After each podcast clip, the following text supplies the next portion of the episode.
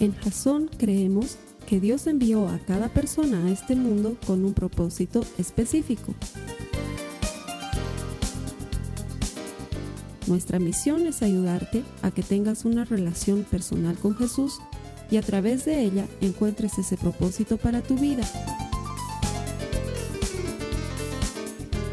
Queremos ayudarte a alcanzar ese propósito. Es nuestra oración que este podcast te ayude a tener visión, a tener jazón.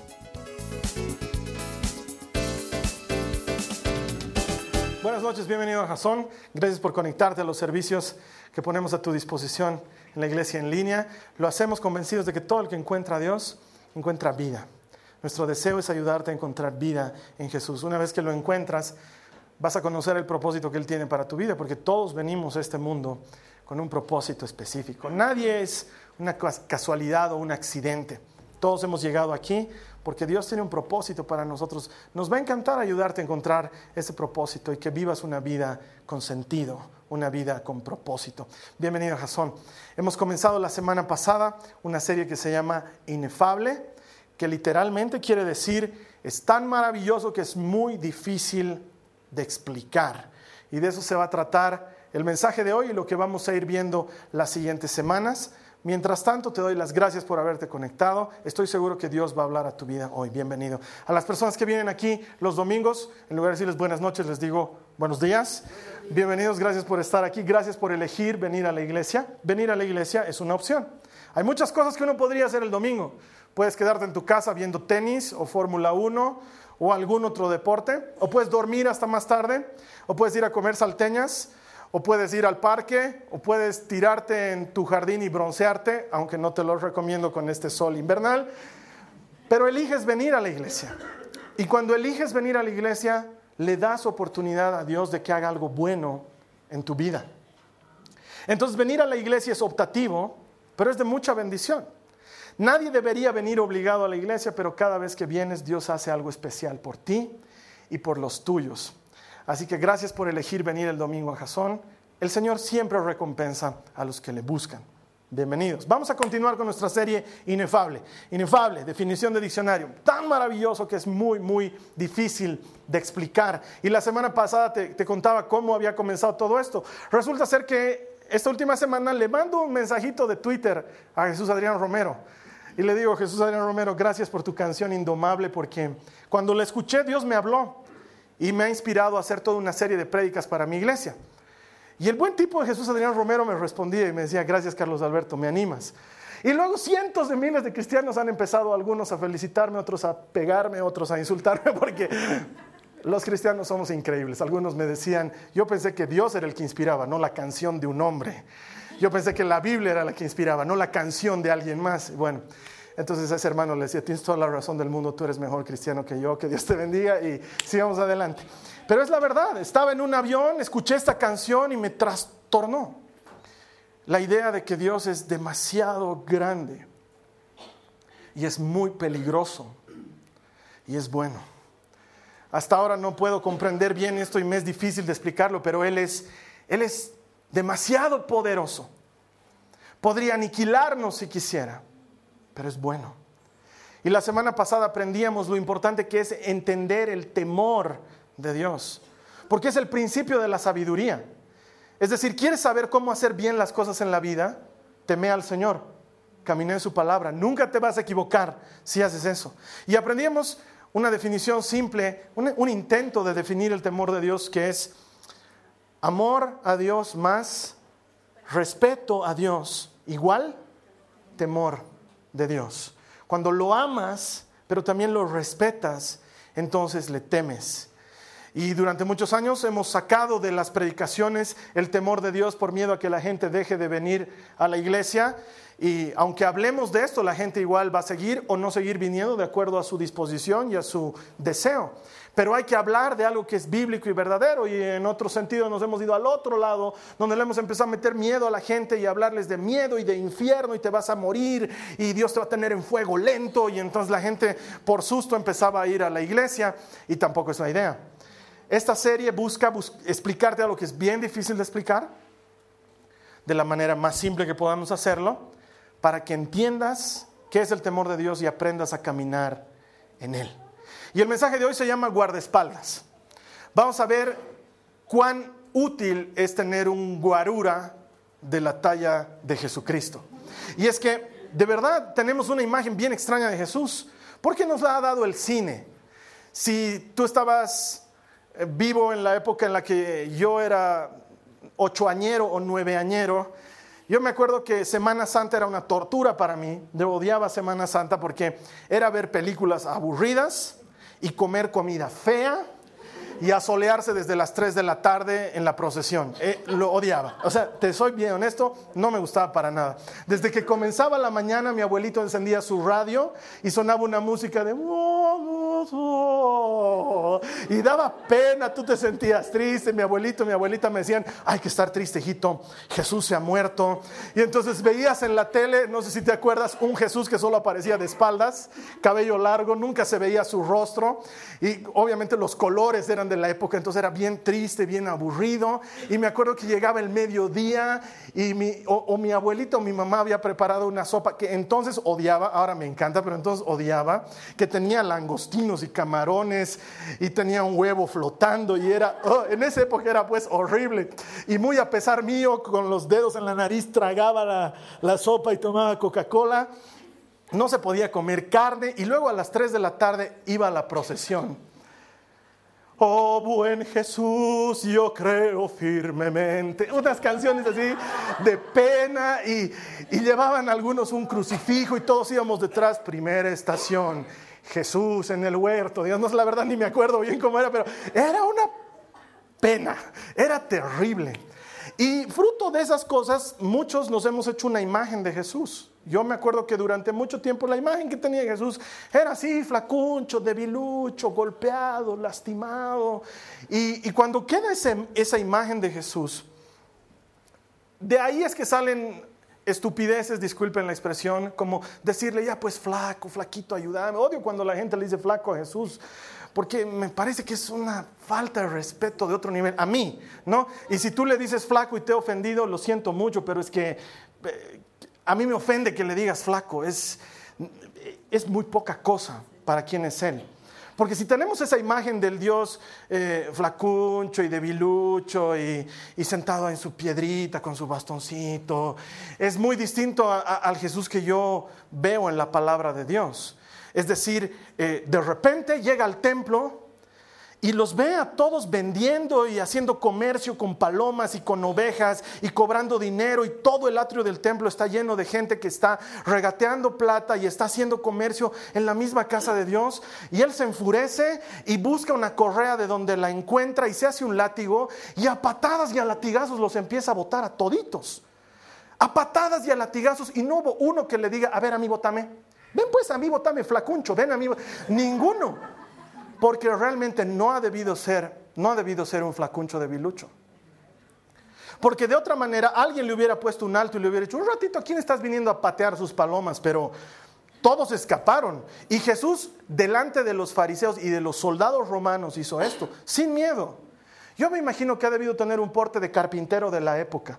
Los carpinteros de la época eran hombres de mucho trabajo. Ellos eran los leñadores que cortaban su propia madera, los cargadores que llevaban su madera a su taller, los que la trabajaban para transformarla en puertas o en mesas o en sillas, y eran una suerte de obreros que sabían construir casas y llevaban pesos grandes. O sea que Jesús no ha debido tener un bracito flacuchento ni un cuerpito de flacuchento, sino que ha debido ser un tipo bien plantado, lo suficientemente valiente y de temer como para que vote a comerciantes sin que nadie le haga nada.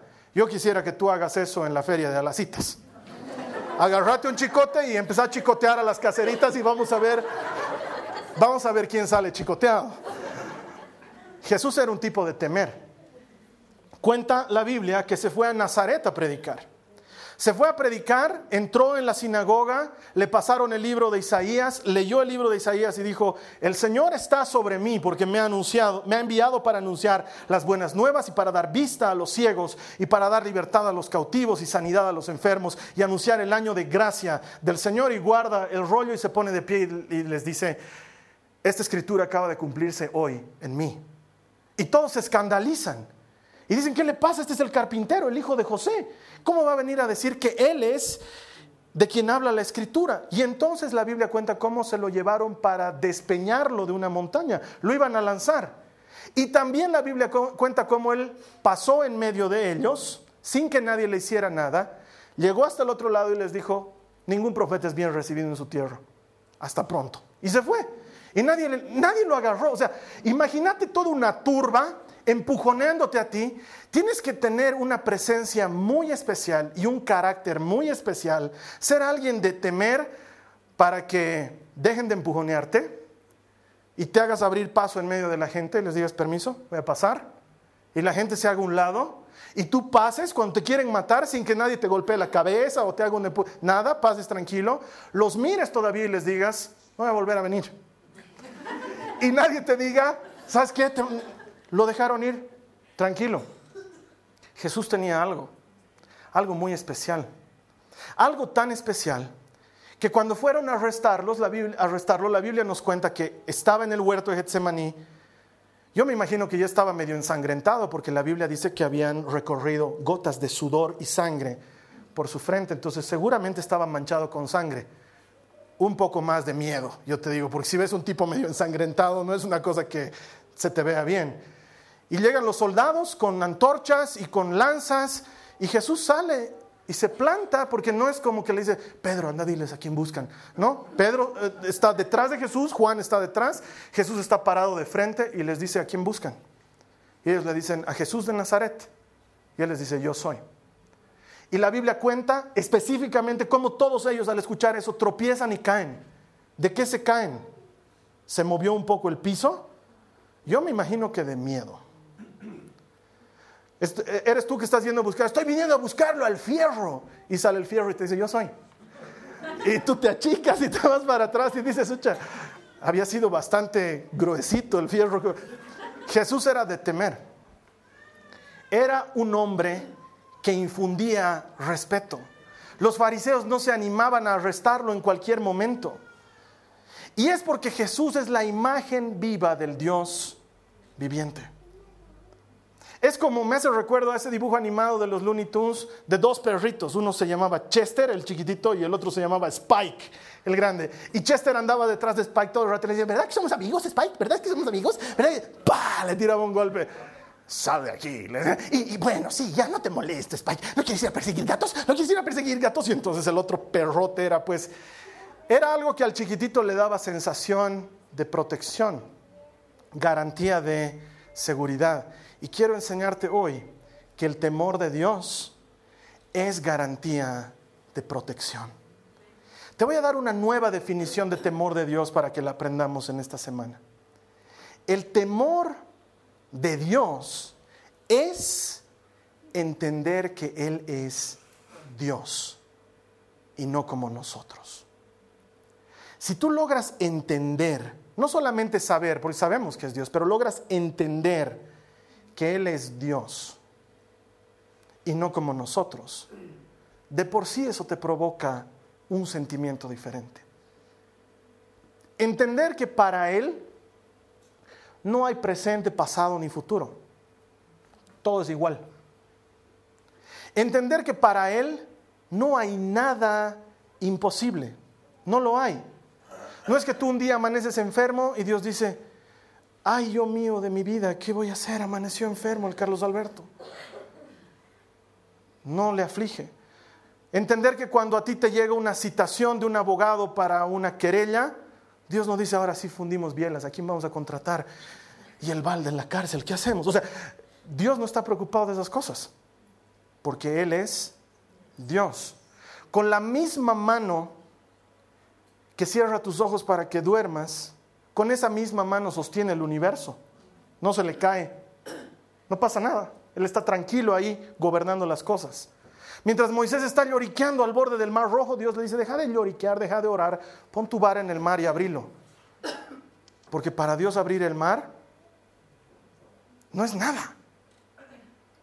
Es tan grande y tan poderoso que se acerca a Moisés y le dice, anda sale al faraón que los voy a matar a todos los primogénitos. Señor, por favor, voy a matar a todos los primogénitos, Moisés. Pero Señor, Moisés, voy a matar a todos los primogénitos y a los tuyos también a menos que pintes con sangre el dintel de tu puerta. Vas a ir a matar un cordero, vas a juntar la sangre, vas a pintar el dintel de tu puerta y entonces te voy a demostrar que sé hacer distinción entre hebreo y egipcio. Y esta noche voy a mandar a mi destructor, porque no lo voy a hacer yo en persona, voy a mandar a mi destructor y va a eliminar a todos los hijos primogénitos de los egipcios. Y entonces el faraón va a saber que hay un Dios en Israel. Y entonces los hebreos, eso es algo que tú y yo no entendemos. Y por eso estamos lejos del temor de Dios.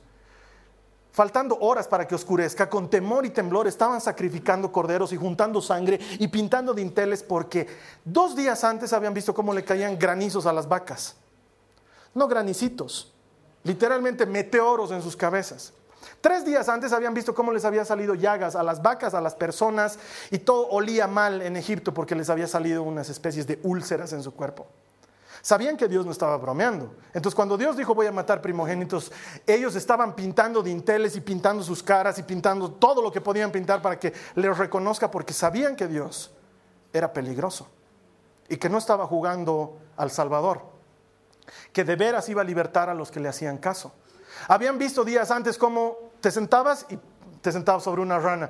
Querías comer tu hamburguesa y allá adentro estaba la rana, que era de rana con rana sobre rana, porque todo era ranas. Y habían visto que todo estaba lleno de ranas. Y se ponían su saco y estaba lleno de ranas y se sacaban el saco y las ranas quedaban pegadas a su cuerpo. Y habían visto esas cosas días antes.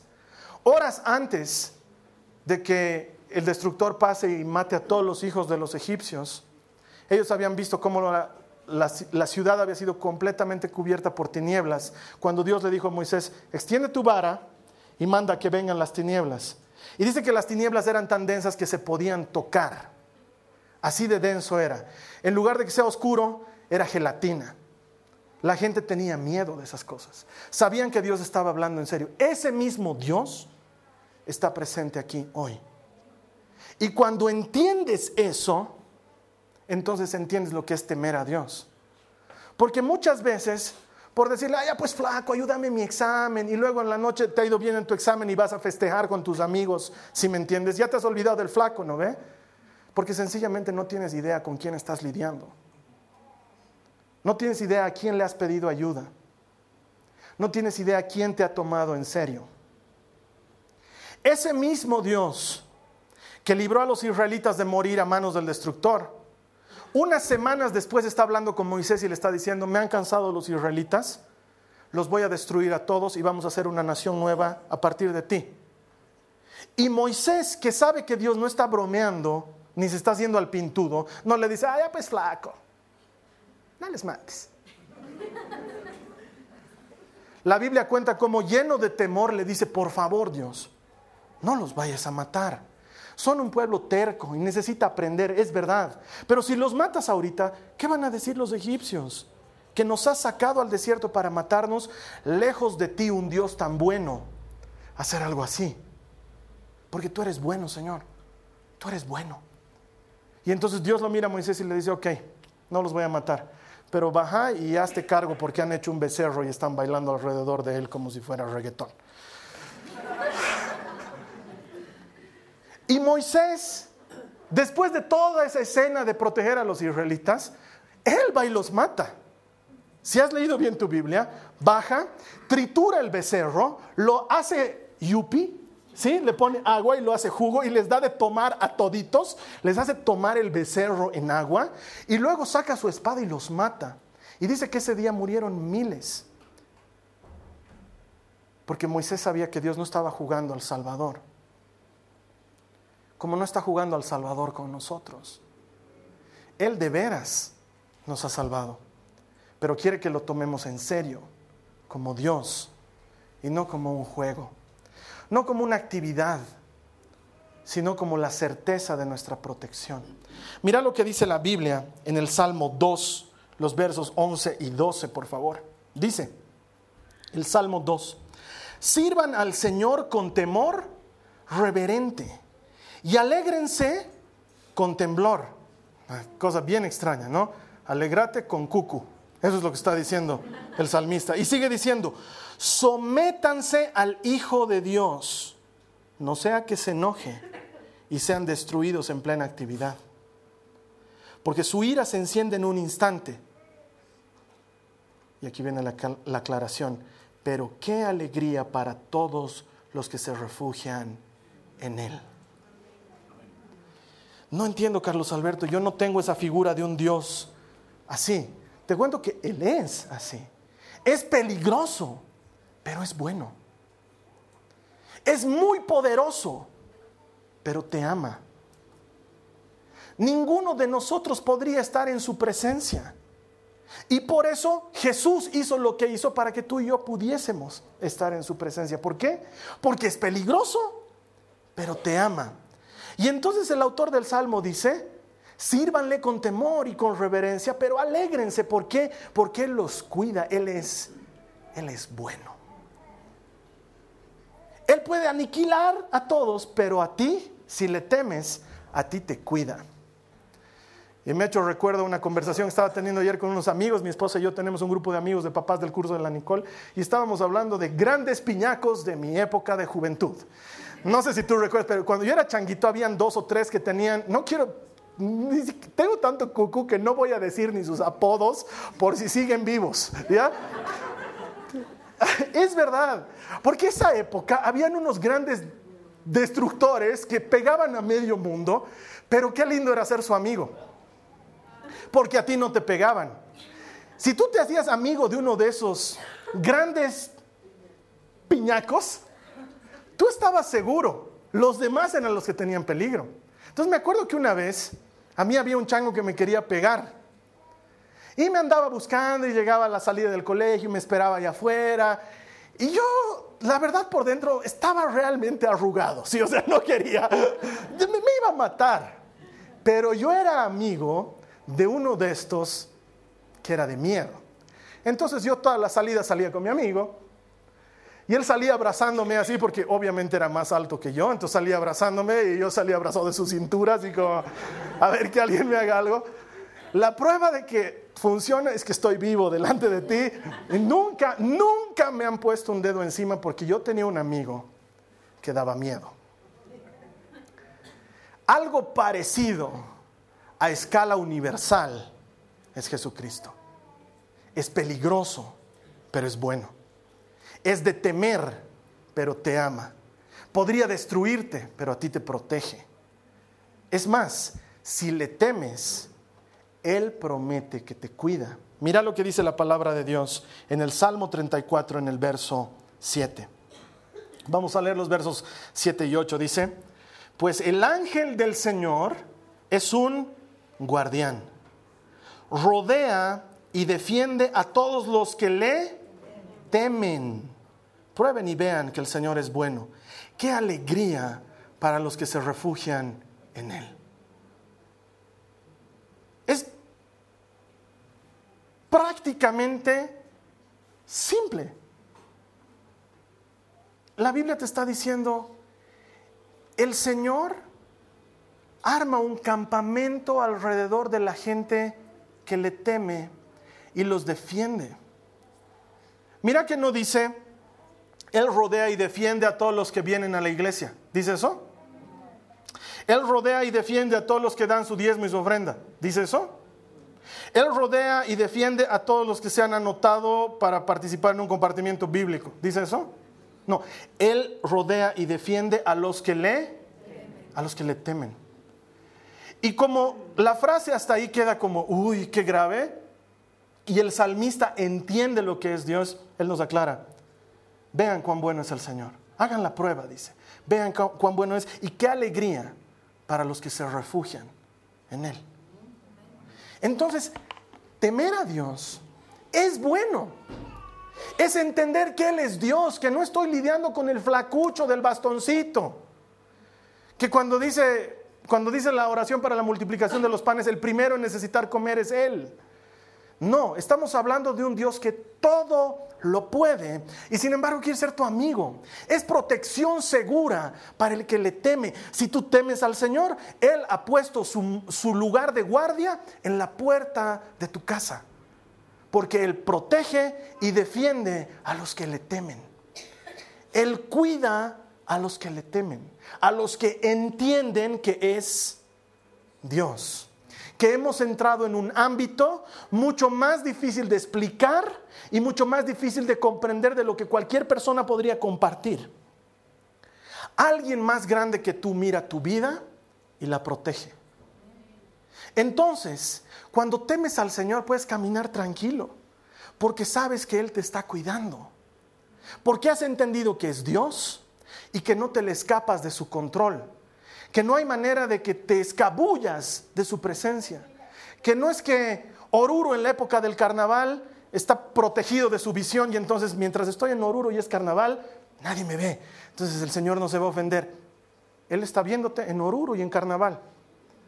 A escondidas y en público. En el secreto de tu habitación y delante de toda la gente. Él está ahí. Y Él protege a los que le temen. Entonces no tiene sentido que yo me esté sacando plata de la caja registradora de mi oficina y le diga, Señor, cubrime. Porque al contrario, si yo le temiera no estaría haciendo eso y entonces Él me protege. Entonces Él me guarda y me cuida. Entonces podemos entender por qué el salmista David dice, aunque un ejército acampe contra mí, no temerá mi corazón. Aunque contra mí se levante guerra, yo estaré confiado. ¿Por qué? Porque tengo un mega guarura detrás de mí, cuidándome. Es lo que le sucede a Eliseo con su siervo. Eliseo era un gran profeta y le advertía de antemano al rey de Israel cuando los ejércitos enemigos de Aram iban a venir a invadirlo. Entonces le decía, mi señor el rey, el Señor Todopoderoso me ha mostrado que los arameos están viniendo por el norte, yo le aconsejo que pongamos un escudo de soldados en el norte. Entonces ponían su escudo de soldados y los arameos estaban llegando y veían soldados israelitas. Se volvían a esconder, planeaban entre ellos y decían, vamos a atacar de noche y por el sur. Entonces Eliseo iba y le decía al rey, mi señor, el Señor Dios de los ejércitos me ha informado que los arameos van a venirnos a atacar de noche y por el sur. Ponga soldados ahí. Entonces ponían soldados ahí, los arameos felices con sus caballos yendo a matar y veían soldados. Entonces el rey de Aram estaba furioso y decía, ¿quién es el traidor, el soplón que le está avisando a los israelitas? Y sus soldados le dicen, no hay soplón, hay Dios en Israel. Eso es grave. Tienen un profeta que le avisa lo que tú hablas en el secreto de tu habitación al rey de Israel. Entonces el bruto del rey de Aram dice, hay que matarlo al profeta. O sea, el profeta está cubriendo a todo Israel y hay que matarlo. Al, bueno, pero su idea, ¿no? Entonces van con todo su ejército, todos sus caballos, todas sus armas. Haz de cuenta que todos los navies, los marines, los seals, los armies, los, todos esos de los Estados Unidos han hecho sitio contra ti, afuera de tu casa. Abres la ventana y te están, un satélite te está apuntando así con mira láser y están afuera sus tanques, toditos los boinas negras, boinas verdes, boinas chuecas, toditos están ahí.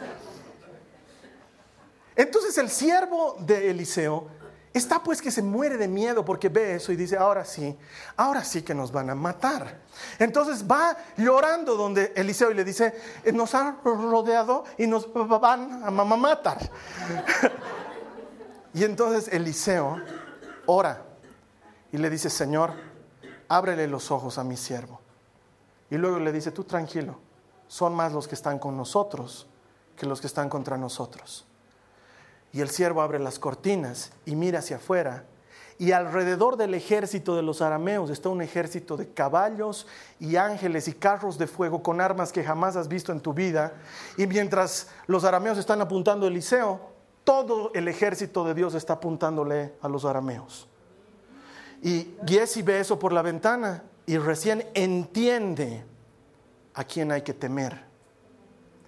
Y Eliseo sale tranquilo de su casa y le dice, ¿sí a quién buscan?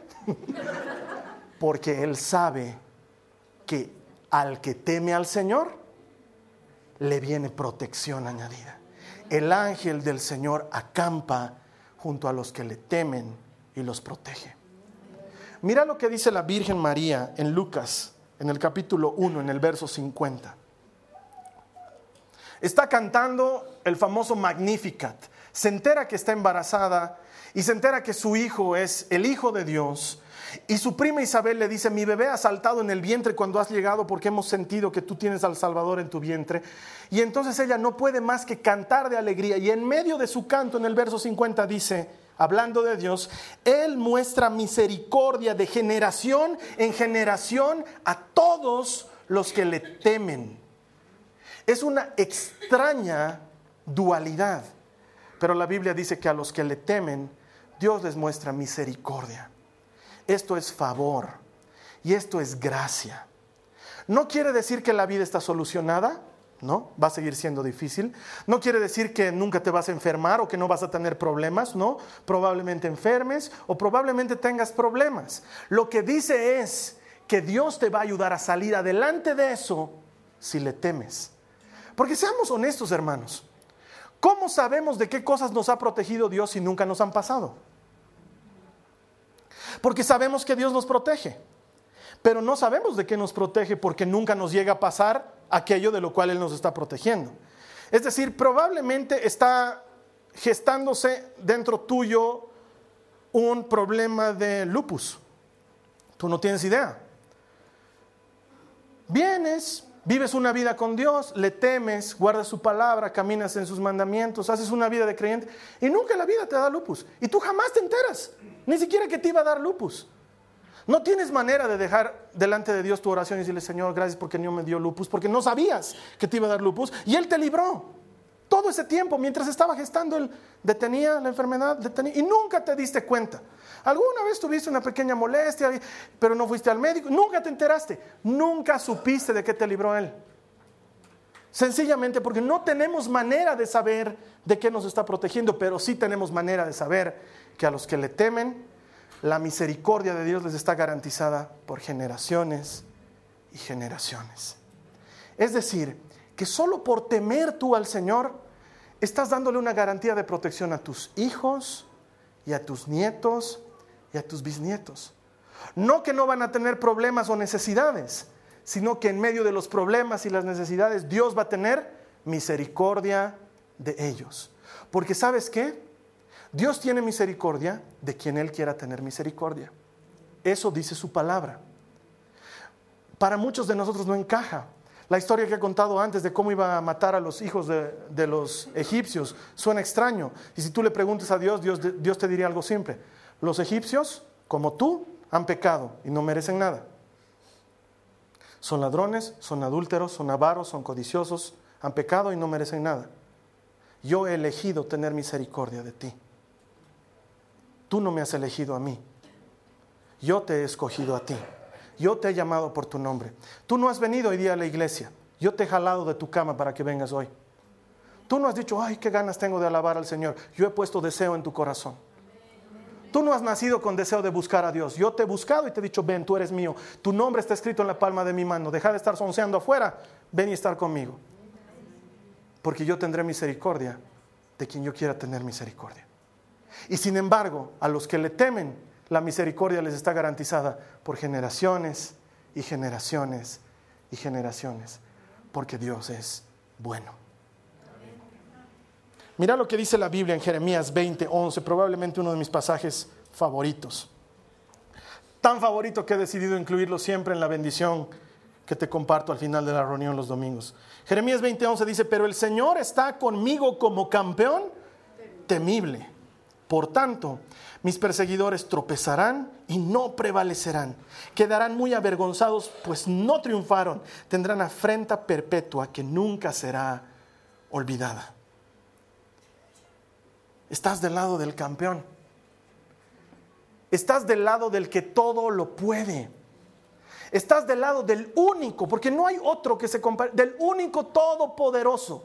No hay otro siquiera medianamente poderoso. Él es el único todopoderoso. Y cuando le temes, estás de su lado. Entonces hay incongruencia, hermana, hermano, en buscar la protección de Dios, pero no temerle. Es incongruente. Es incongruente esperar que Dios nos bendiga y nos guarde y nos cuide y nos conceda favor y misericordia cuando vivimos a la gualaichada. Gualaichada es un término bien sano aquí en Bolivia, por favor, no vayan a juzgarme en otros países. No puede ser que vivas a lo que quieras, creyendo que Dios está haciéndose el de la vista gorda. déjenlo que peque unos 15 días más. Ya. No es así. El que teme al Señor camina en su palabra. Porque has entendido que es Dios. Entonces le amas y le respetas y sientes reverencia por Él. Sientes respeto, un profundo respeto. Amas al Dios que alimenta a las aves del cielo, que viste a los lirios del campo, y respetas al Dios que puede eliminar todos los primogénitos de un día. Respetas porque entiendes que es Dios y que sin embargo ha elegido ser tu amigo. Es como el perrito Chester y Spike. Sabes que estás caminando al lado de alguien que te da seguridad, porque es más grande que tú, es más poderoso que tú, sabe más que tú. Sus pensamientos son mejor que tus pensamientos. Sus planes son mejores que tus planes. Su propósito es mejor que tu propósito. Y con todo y lo difícil que es la vida, Dios dispone todas las cosas para bien de los que le aman. Esos a los que Él ha llamado porque quiso. Porque nos ha llamado porque Él ha querido.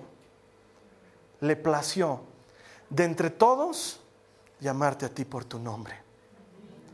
Tener misericordia de mí tener misericordia de ti. ¿Por qué? No sé, no entiendo. Yo no me hubiera elegido a mí. Yo siendo yo me hubiera elegido porque me quiero. Pero no siendo yo, no me hubiera elegido. Hubiera dicho el Carlos Alberto, no da la talla.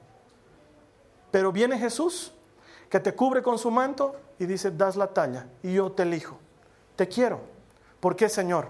Porque eres mi hijo. Te amo te he engendrado, antes de conocerte, antes de que seas formado en el vientre de tu madre, yo ya te conocí, yo ya sabía tu nombre, tus libros estaban, tus días estaban escritos en mi libro, tu nombre estaba en mi palma derecha, te conozco, eres mío, me perteneces. Puedes estar jugueteando y perdiendo tu tiempo, yo te voy a rescatar, eres mío. Y entonces, cuando eso sucede, entiendes por qué es importante temer al Señor. Ya no tengo miedo, no tengo miedo de que me haga algo. No tengo miedo de que me mande al infierno. Tengo miedo de no responder a su llamado. De no estar a la altura de tanta misericordia, de tanta gracia. Yo que no lo merecía. Es como cuando estabas adolescente y no te habían invitado al 15 años de la chica más popular y hermosa de tu época. ¿Por qué? Porque eres un largado. Nadie te iba a invitar. No tenías ni para comprarte una corbata, nadie te iba a invitar. Y de pronto el papá de la quinceañera toca el timbre de tu casa con un terno y una corbata y te dice, eres mi invitado especial. Pero Señor, yo ni siquiera estoy en el curso de su hija. No importa, yo he querido invitarte. Es que no tengo ropa, yo tengo. Es que no tengo corbata, yo tengo. No tengo invitación, aquí está. No tengo plata para el taxi, el auto está afuera. Me gustaría manejar, ok.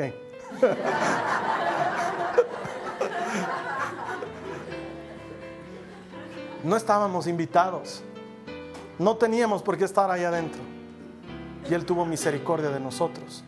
No me imagino que tú en la fiesta seas tan patán de querer romper la lámpara de su living. No lo harías. No me imagino que seas tan patán de quererle hacer llorar a su hija, al que te ha invitado cuando no lo merecías. Eso no es miedo, es amor más respeto es entender que estás en algo más grande de lo que tú puedes manejar. Ese es el temor de Dios. Y cuando le temes, tienes un guardaespaldas. Si tu deseo es contar con la protección del Señor y vivir sus misericordias, mira, no te puedo mentir. No hay garantía de que las cosas vayan a salir bien en la vida, porque la vida y el mundo traen aflicción. La enfermedad, las deudas, las dificultades están a la vuelta de la esquina para los que creen y para los que no creen por igual. Pero sí hay algo que te puedo garantizar. Y es que cuando estás con Jesucristo de tu lado, esos problemas tienen soluciones. Esas enfermedades tienen sanidad. Esas necesidades reciben provisión. No te puedo garantizar que la vida va a ser fácil, pero sí te puedo garantizar que Dios estará a tu lado. Si ese es tu deseo, te voy a invitar a que cierres tus ojos y ores conmigo. Porque el temor de Dios es una cosa inefable, es muy difícil de explicar, Pero una vez que la entiendes, puede llevar tu vida a un distinto lugar del que estás hoy. Cierra tus ojos y ora conmigo y dile al Señor Jesús, Señor Jesús, ayúdame a entender quién eres tú. Ayúdame a entender que eres Dios y que hay poder en tu mano, que eres todopoderoso, que vas más allá de lo que puedo comprender. Señor, quiero entenderte para temerte, para reverenciarte, para caminar en tu palabra, porque sé, es tu promesa, que tú haces un campamento alrededor de los que te temen y los proteges. Quiero esa promesa para mi vida. Quiero saber que estoy protegido por ti, que nada me va a suceder y que lo malo que me suceda lo voy a saber vencer con tu ayuda y en tu nombre te creo. Ahora ayúdame a entenderte. En el nombre de Jesús. Amén.